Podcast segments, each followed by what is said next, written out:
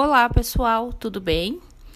Uh, estou trazendo então a apresentação da nossa semana né, de atividades na nossa disciplina de ensino remoto e práticas pedagógicas. E nesta semana a gente está trabalhando no CEDTER, né? Mas paralelo a isso, temos então as questões da nossa disciplina uh, que está sendo desenvolvida remota de forma remota, né? Uh, e a partir de hoje, então, e pelas próximas duas semanas, nós vamos trabalhar em torno do planejamento de atividades para aulas remotas. Neste sentido, então, uh, eu gostaria de chamar a atenção de vocês para algumas questões. Vamos a elas.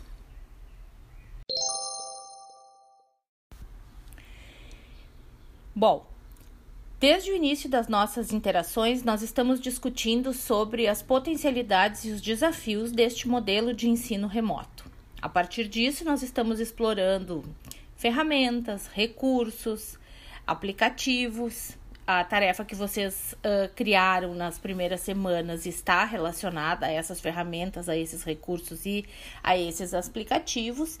E partindo disso, nós estamos então tecendo né, reflexões teóricas e práticas em torno dessas potencialidades e dos desafios e das limitações que essas ferramentas, esses dispositivos tecnológicos têm nos trazido para as nossas práticas. A partir daí, as nossas ideias uh, precisam iniciar um processo de planejamento. Né? Quando a gente escolhe ferramentas a partir de determinados conteúdos que nós iremos trabalhar nas nossas disciplinas, nós precisamos refletir sobre o fato de essas ferramentas estarem coerentes ou não com as nossas propostas, com os nossos objetivos especificamente falando sobre o conteúdo que eu quero desenvolver com os meus alunos. Então, o nosso planejamento precisa estar coerente com os nossos objetivos. E isso é muito importante, principalmente quando a gente imagina aquela ideia assim que o professor na escola uh, leva o aluno para o laboratório sem muito bem saber o que irá desenvolver e com que objetivo e visando que aprendizagem e avaliando de que forma.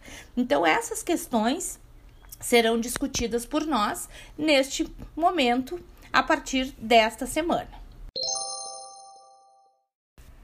Partindo disso, como material de apoio, nós disponibilizamos um texto que trata sobre o ensino remoto emergencial, uh, focado na formação de professores e nas tecnologias. Temos também um material produzido pelos nossos colegas aqui da UFSM, pela Prograde, né, que, que tratam de orientações para o ensino remoto.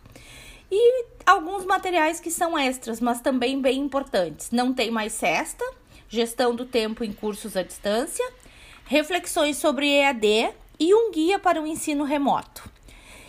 Diante disso, a nossa atividade é produzir um planejamento de aula a partir de um roteiro que está disponibilizado para vocês. Vamos ao trabalho?